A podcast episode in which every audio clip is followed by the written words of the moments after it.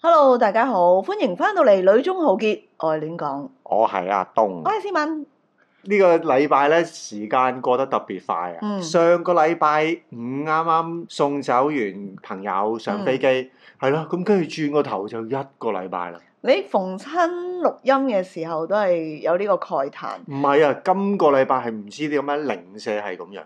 係咪？因為你要翻翻去日常嘅教學，你去到禮拜一咧，你就會喺度講啊，吓今日禮拜一嘅咋？其實係仲有一個指標嘅，近呢兩個禮拜咧，啲汽油咧都用得好快啊！嗯，即係所以咧，未去到一個星期咧，個啊油缸咧就冇晒油咁樣咯。 以前咧，我打一次油五十蚊美金咧，可以入到嗯四十幾，係啊，曾經試過入到接近五十 lit 嘅油嘅。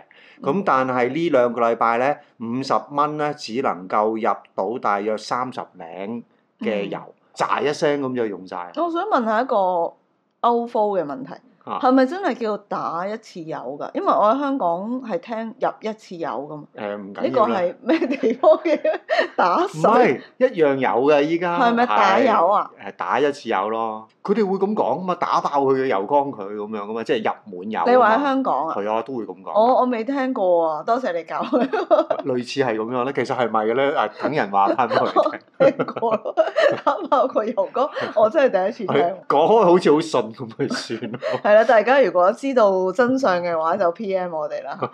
油價係咪已經去到頂點㗎啦？因為其實上次講完係一路繼續升緊誒、。應該會繼續升啊！總理啱啱講咗一句好重要嘅説話，嗯嗯，仗繼續打，我哋冇辦法控制油價㗎 啦。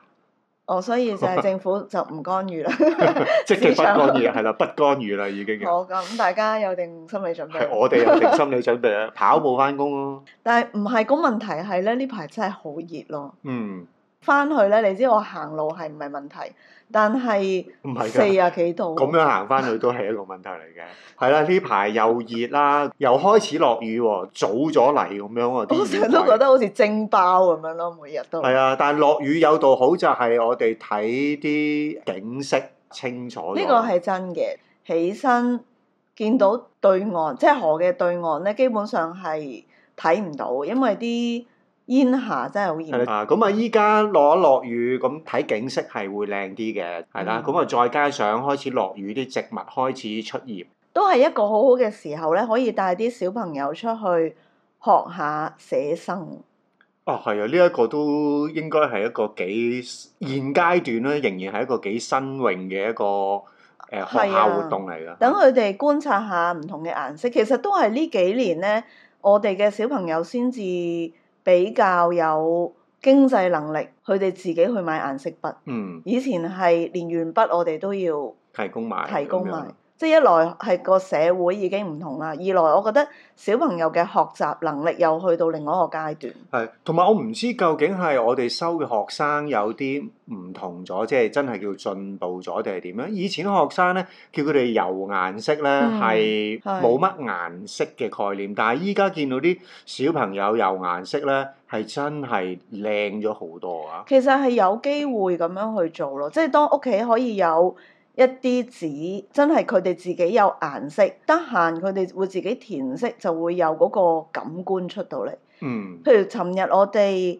叫做畫咗幾條魚啦，以前咧佢哋係一條魚一隻色噶嘛，嗯。咁而家咧啲小朋友開始係佢哋會喺條魚嘅入邊畫一啲嘅 pattern，一啲圖案，然之後填到唔同嘅顏色咯。而顏色係好係靚嘅 match 好靚喎，即係個係啊 contrast 啊，各樣嘅嘢係真係，喂有水準喎，又好特別嘅。啱啱教完 colour 嗰一科啊嘛，啲、小朋友係學顏色咧，無論係由幼稚園開始一路打上都都好咧，嗯。顏色咧係佢哋咧永遠唔會忘記同埋學得最快嘅。佢哋好得意嘅喎，即係叫做比較小朋友嗰班啦係。講顏色嘅時候咧，其實佢哋係會英簡混合佢。你就算問佢 what colour is it? Ball blue。係啊，波係顏色咁係解啦啊嘛，係好得意嘅喎。咁跟住問佢英文，佢亦都係 ball blue 係嘅喎，啊，問佢簡文佢都係 ball blue。好得意啊！我覺得係幼兒級咧，其實佢哋已經有個思維就係 blue 或者 green 呢啲咧係簡文，係咪咧？或者已經好成功咁樣就係 train 到佢哋係用英文嚟思考哦，，勁啊！係咪係咁啊？真係發達喎！但係佢哋嘅發音都仍然好簡文咯。係冇錯，係 Bob 簡文 Blue 係啊 Bob Blue。 block green 哦係 Bob Black 係啦，啊咁所以我哋今集咧都係講下啲同顏顏色，色有關嘅嘢啦，好啊咁樣我哋第一次踏足柬埔寨係廿年前啦。咁嗰陣時其實柬埔寨都係一個比較唔係好多人認識嘅地方，嗯哦即係唔係旅遊點。仍然係一個陌生的國度。係啦，一個神秘嘅國度。其實我最初認識柬埔寨咧，就係同佢嘅顏色有關咯，就係、聽過赤柬，嗯，其他乜都唔識啊係啦或者叫紅高棉係咁啦，啊紅高棉，唔係幾好嘅回憶啦，對本地人嚟講。佢叫赤叫紅，其實就係同呢個某個黨有關啊啦。 嗯，跟住即係個簡其實同高棉都係同一個意思嚟係即係嘅，嚇叫做解放柬埔寨嘅一個嘅運動啦。咁啊，同中國嘅文化大革命就非常非常相似嘅，係啊我悲哋慘嘅歷史啦。特別係探訪啲長者咧，其實佢哋都會提起呢啲經歷嘅。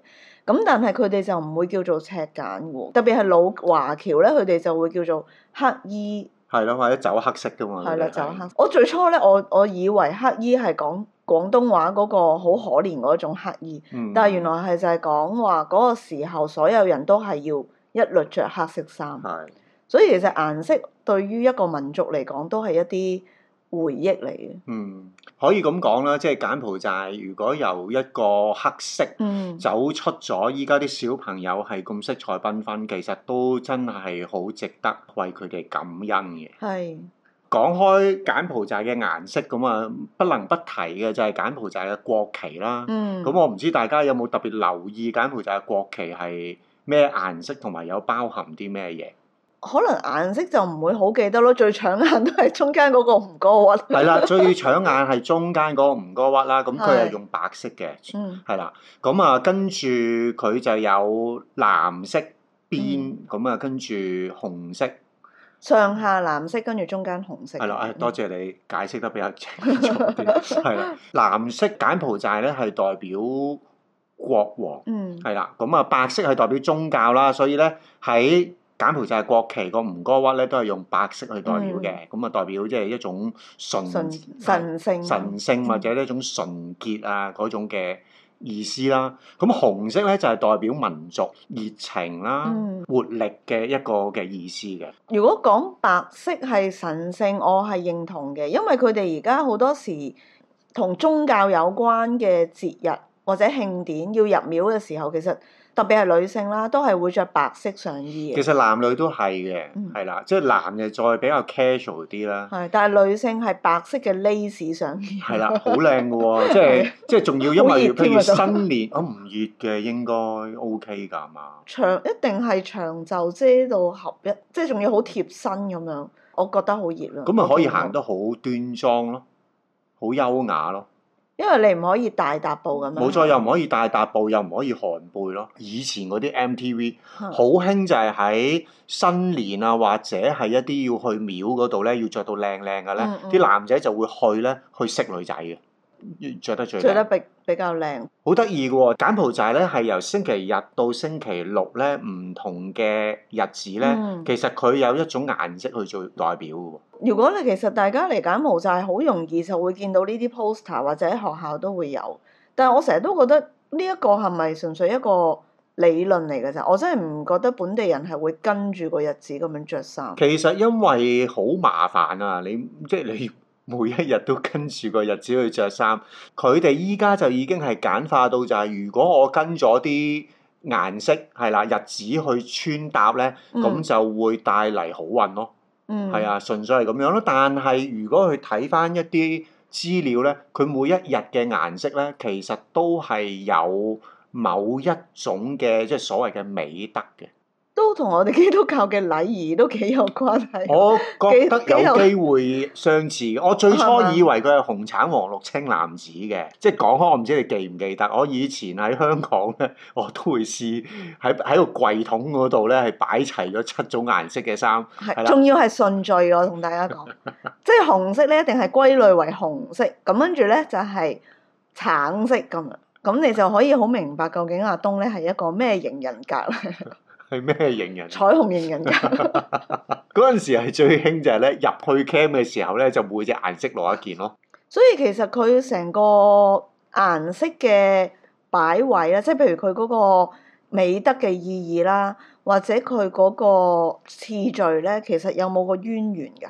即係最起初，我其實一路都揾唔到、揾唔，到啊，揾唔到啊，就係純粹知道有一件咁嘅事。係啦，即係純粹就係每一種顏色就代表咗某一種美德或者某一種意譬如基督教，我哋禮儀有唔同嘅顏色，有唔同嘅意義啦，所有嘢都會有典故㗎義。嘛，嗯即係有經文嘅 support 啦。嗯，咁但係柬埔寨咧，就係、你呢一個傳統咧係大家好流行，即係你喺好多地方喺書今期室，流行係啊，即係你喺書室一定係會見到噶嘛。但係好奇怪就係係冇人跟啦。第二就係你揾唔翻個典故嘅喎，係即啦係可能係我哋嘅問題啦，我哋外地人。我估計會唔會真係真係要揾啲專人，即係揾啲高僧，高僧 係啦，即係指點都下係迷有津啲宗咁教樣。背景。應該係。有宗教背景嘅，係啊，不過你講開話，即係國旗有紅色同埋藍色啦。其實我以前咧都會覺得啊，國旗係呢兩隻顏色，會唔會大家都會比較偏愛呢啲顏色咧？咁後來咧，我就發覺，咦，同啲小朋友做手工咧，佢哋又唔會特登揀呢兩隻顏色嘅喎。啊，不過個 sample size 好細啦，真係只係就係我我我哋哋自自己己裏嘅裏邊邊。反而咧，早幾年嘅小朋友咧，好多好多都係中意綠色嘅。即係如果我俾佢哋自由揀顏色紙咧，通常綠色係可能會超過六七成會揀。咁樣係啊，咁佢哋個答案就好直接咯，就係話俾我聽呢個係 r o c k e t 咯，即係哦啲植物嘅顏色。幾識嘢喎，係啊，我又有 啲奇怪，即係佢講得出個原因。仲有一隻顏色會好多人揀嘅就係黃色或者橙色咯。咁我呢個我就純粹係估計，可能同佢哋嘅宗教有關。嗯。係啦，即係每日啲和係啦，尚每經一日過，見得多，係啦，潛移默 化，你就會係選咗嗰隻係啦，顏色。嗰隻色係會祝福你嘅咁係樣。啊我咁我就唔知道係咪啦。但係呢兩三年慢慢開始咧，就係中意粉紅粉藍嘅小朋友係多咗哇！嘅。哇好緊要啦，每一日每一日翻嚟就好似時裝 show 咁 樣啦，係嘛？係即係你一要係就 let it go 咁樣。係啦，跟住一係仲要啲裙啊，有晒 lace 啊，真係好緊要高嘅。踭鞋啊，社會嘅發展真係不能夠抵 擋。講開即係衣着嘅穿搭咧，嗯係我哋老師話俾我哋聽嘅，係好容易喺街上邊識別啲人咧係城市人定係鄉下人。呢個我哋而家都分 到。係，依家我哋都分到，真係好明顯，又真係似係咁樣。城市人係真係係着得比較樸素啲喎。係省份出嚟嘅人，嗯其實佢哋都好樸素嘅喺省份嘅時候，啊，冇錯嘅，係啦，佢哋即係每一日落田啊，佢哋出嚟城市好多時都因為喜慶節日咯，即係參加啲誒、呃、親戚朋友嘅係啦，婚係啊禮，婚禮啊，着得 bling bling 啲都好順 bling 理 bling 都好順理 bling 成 bling 章。係係簡文嚟㗎，我唔知啊， 但係大家都會係咁咯樣，bling 講 bling 嘅。大家都知係道啊，係乜中中嘢英。簡都好似係通用嘅係呢啦，個字世界語言，外省嚟金邊，特別佢係嚟旅遊嗰啲咧，你係見到佢係會着啲好棒棒聲。咁我哋有個朋友咧。嗯，佢自己都講噶，我嚟到今年我唔敢咁着噶，我唔知你記唔記得佢有咁講過。唔敢着到，唔敢着到好浮誇。咁浮誇，係啊，係咯，嗰陣時我哋上堂咧，老師都有同我哋講過，見到我哋着紫色衫咧，佢就會話：啊呢隻色咧係啲飛仔飛女係咪係總咁之講？潮人嘅但係用飛仔飛女好似好 old 係 school，啊但係就我覺得係其實佢講嘅時候會有少少貶義咯，嗯，即係同潮又有少少唔同。但係呢個字我唔識翻譯啦，真係或者串串工咁咪啱我咯，係咯，所以你幾啱着紫色所衫以。咪啱我咯啲顏色。係咯，咁但係講到柬埔寨嘅顏色咧，我就喺馬路上面一定要好小心某啲顏色啊，某啲顏色，就唔係紅綠燈喎、 係啊啦，唔係紅綠燈，我係車牌 嘅係顏啊，色冇喎，錯，係啦，因為呢度嘅車牌其實係好多唔同嘅款式啦。咁但係我哋咧係特別點出幾樣大家需要留神係嘅。啦係，有冇一啲即係最重要人物嘅車牌？重要人物嘅車牌，我覺得嗱，只要咧唔係白底藍字，已經要小心啊，啦。咁啊係，即係一樣，真係要再講，唔係嗯淨係白底藍字啊，其實有一種車牌咧係白底黑字，然之後咧係冇英文嘅，哦，即係用簡文係啦，淨係得字母嘅簡文字母嗰。嗯嗯嗯啲啊，嗰啲你先仲要驚啊！因為喺成個城市未開發之前咧，佢哋已經擁有呢個係啦，車牌嗰個係舊車牌啊，係啦，個城市未開發，佢已經有車揸，你真係唔知嗰啲係咩人嗯嚟。喺呢一度，我哋要最小心嘅車牌顏色係誒、呃我覺得係黃色啦，要比較尊敬，但係佢亦都會好禮讓嘅。係啦，黃色車牌其實係黃色，有時喺街見到啲黃色車牌咧，其實啲車都係一啲比較普通、嗯，比較細 size 嘅房車嚟嘅。嗯，係啊，同埋佢哋開車好正常嘅係咯，好正常嘅。反而有一種車牌咧，係係啦，啊，避免同佢有任何唔嘅好跟車太貼，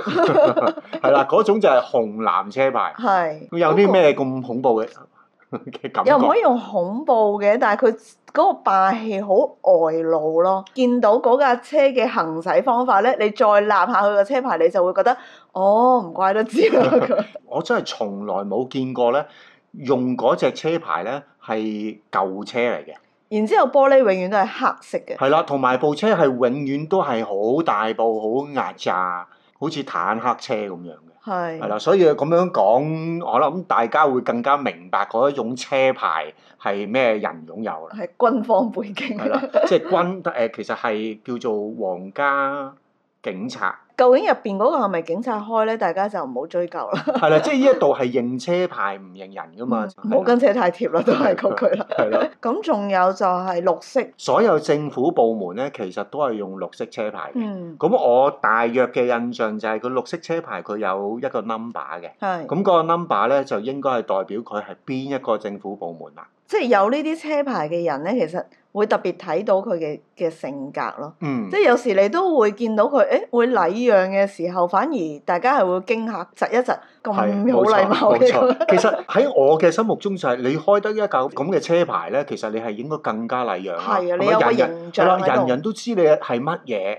不過我覺得其實嗰啲車牌咧，到頭嚟啲顏色唔係俾我哋睇， 係俾喺路上面嘅警察睇。係即係知道佢係咩部門係係你咩唔好亂人，咁係指啦啦，唔唔該好切唔好得罪咁樣。做警察第一樣嘢就係唔可以有色盲， 有近視係冇所謂。佢哋佢哋好勁噶， 你唔好講，佢哋離遠已經可以知道你裏邊係點樣噶。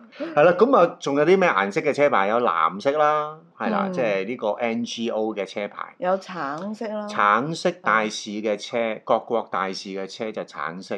係啊，依家多咗一種近乎紅色嘅車牌，嗰只嗯車牌咧就好特別嘅。嗯就係指明係啦，佢係右太車，係咯，所以其實咧，如果要講喺柬埔寨，誒、仲有好多可以俾我哋見到唔同嘅色彩嘅、嗯屋嘅顏色啦，又係啦，即係以前可能即係或者傾向都係譬如誒、米色，咁但係依家係真係會見到好多唔同，有啲 design 係啦，有唔同 design，有啲白屋，不過 質料就另計啦。 係即係嗰啲係係仍然仍然係停留嗰個階段啦，即係喺路上有見過有啲大宅咧，係直情真係囂張到去由到成個外牆係金黃色嘅，要有財力先得咯，因為其實呢一度咧日曬雨淋，啲顏色係好快變係嘅。唔係？不過由金黃色其實係咪一定得㗎？即係會唔會其實係一種特定嘅顏色係宗教或者係皇室先可以用？我真係唔知啊，我冇聽過係咯，嘛？係啊。識不過嘅事嘢實上，你喺呢一度，你有嗰個背景咧，基本上你係咪同宗教係有你關做乜唔 都得啦係咁樣。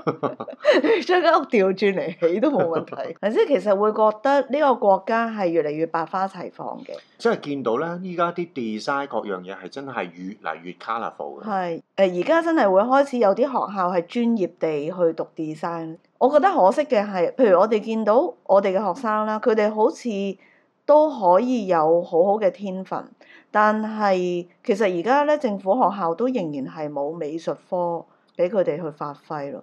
佢哋有嗰個能力，但係冇栽培的話咧，其實佢哋要行 design 或者真係要善用顏色呢樣嘢咧，比較辛苦啦條路。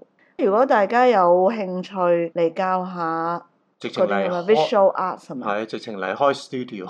同埋佢哋會做得好好咯，嗯，好多本地嘅藝術家係開始冒起啦。咁大家如果有時間嘅，就去我哋嘅 blog 度睇下小朋友嘅畫展啦。好啦，下星期再見。嗯再見拜拜拜